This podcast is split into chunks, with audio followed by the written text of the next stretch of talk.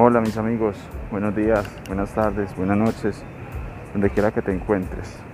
Te envío un cordial saludo, te saludo desde acá, desde Medellín, Colombia, en el sur de Medellín, municipio de Itagüí, lugar donde resido. Una hermosa ciudad maravillosa, de la cual me siento muy orgulloso de hacer parte. Soy itagüiseño de corazón y soy bendecido por haber nacido en esta tierra. Amigos, espero que todo en tu, vida marche de la mejor manera, que estés eh, pasando por una situación maravillosa. Y si por alguna razón no lo es así, pues le pido a Dios, a Dios que lleves en tu corazón, que te colme bendiciones, que te dé mucha sabiduría, mucho amor, mucha fuerza, mucho optimismo, todo lo maravilloso que pueda sembrar en ti para que puedas afrontar esos retos, esas situaciones difíciles y saques el, mejor provecho de cada una de ellas. Bueno, hoy desde acá, desde Itagüí, quiero darte un mensaje maravilloso. Eh, algo que hago habitualmente es, digamos que uno de los gustos preferidos que tengo es salir a caminar. Yo particularmente salí a caminar desde muy temprano. Fui hasta el municipio de Sabaneta, estamos hablando más o menos de unos 4 o 5 kilómetros de diferencia, de distancia entre ambos municipios pero los recorro con todo el amor del mundo y lo vengo haciendo cada ocho días, todos los martes, ya sea en la mañana o en la tarde, de acuerdo pues como al horario que me pueda acomodar, pero siempre lo hago con el mayor de los gustos. Y hoy particularmente lo hice acompañado, bueno, realmente no lo hice acompañado, pero me encontré con dos amigos con los cuales compartí un rato en el municipio de Sabaneta y les compartí una historia, una historia que escuché hoy en la mañana y que fue muy, muy enriquecedor, una historia maravillosa, una historia de superación personal increíble. Se las conté, se las compartí a mis amigos, la debatimos y hoy te la quiero compartir a ti. ¿Qué tal que esa sea la historia que va a marcar en ti la pauta para que tomes la decisión de cambiar tu vida? ¿De qué se trata la historia? Hay un señor que se llama Sabas Flores. Este señor no es una persona famosa ni nada de eso, pero es una persona que nació en el país de Honduras. Resulta que este señor ahorita vive en Estados Unidos y es un negociante, tiene su propia marca de ropa, de zapatos y bueno, es un emprendedor. Pero la historia de Sabas Flores es muy inspiradora. Resulta que, bueno, al igual que Sabas, muchos de nosotros que vivimos en países de Latinoamérica, mejor dicho, de México para abajo, yo creo que la mayoría de países eh, son países que tienen situaciones difíciles, que tienen un índice de pobreza muy elevado y de pronto eso reduce las posibilidades de muchos de nosotros.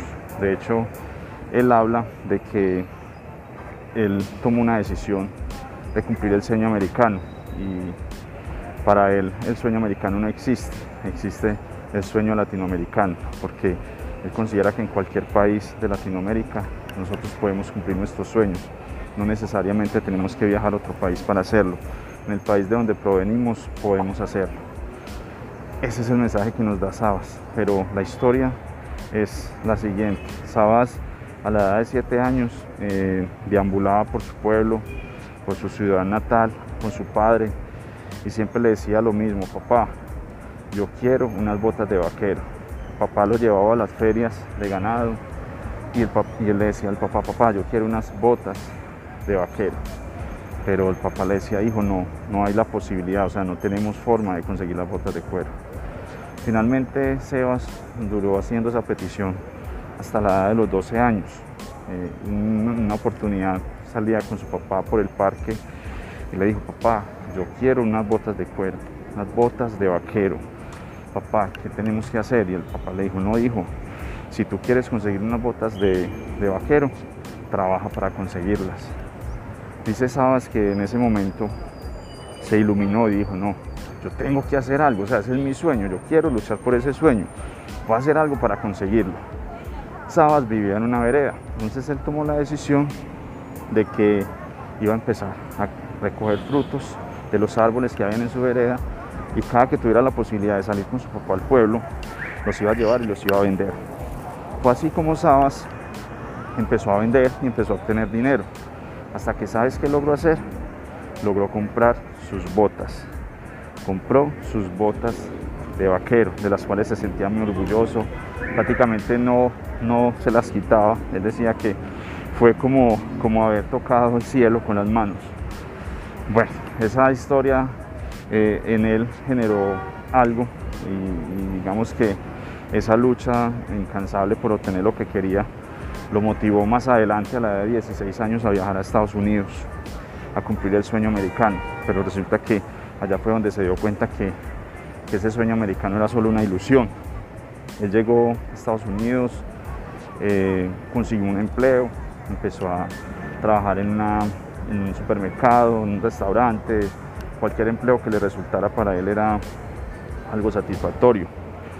Resulta que allá conformó su familia, tuvo dos hijas, unas gemelas, y cuando menos pensó tenía una deuda de cerca de 91 mil dólares y estaba súper estresado con su esposa, con sus hijos, no sabía qué hacer. Por esa razón tomó la decisión un día de consultar con una persona de nacionalidad americana, quien era, digamos que su mentor, lo aconsejaba. Esa persona no hablaba una sola palabra en español. Él dice que lo único que decía en español era no, pero que de resto no tenía ninguna otra palabra para pronunciar en ese idioma.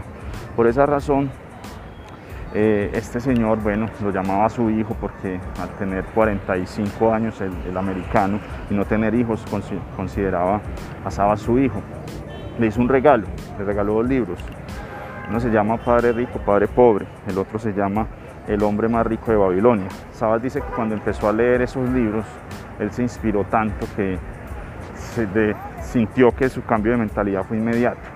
Pero aparte de ese regalo que le hizo eh, eh, su padre político, le dio un consejo, le dijo, Sabas, te voy a regalar estos libros, léelos con el corazón, aprende bastante de ellos.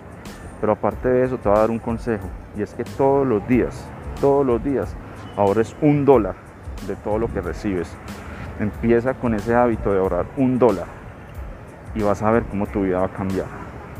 Sabas tomó la decisión de hacerlo y empezó con ese buen hábito, empezó a vincularse con la lectura.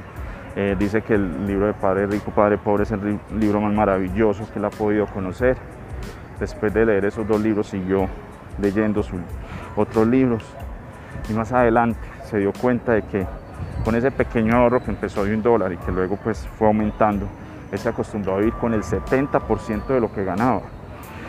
Y ese otro 30% que obtenía, adivinas en qué lo utilizó. En emprender. Lo utilizó en formar su propia compañía. Y hoy tiene su propia compañía. ¿Y sabes cuál es la razón, social de, de Sabas? Que es lo más bonito de la historia. Que él utiliza gran porcentaje de las utilidades de su compañía para entregar calzado gratis a niños pobres en su país de origen y en Estados Unidos. ¿Y sabes cuál es otra de las, de las motivaciones más importantes que él tiene? Es un día viajar a África y ponerle calzado en los piecitos a los niños pobres del África. es impresionante, qué historia tan inspiradora.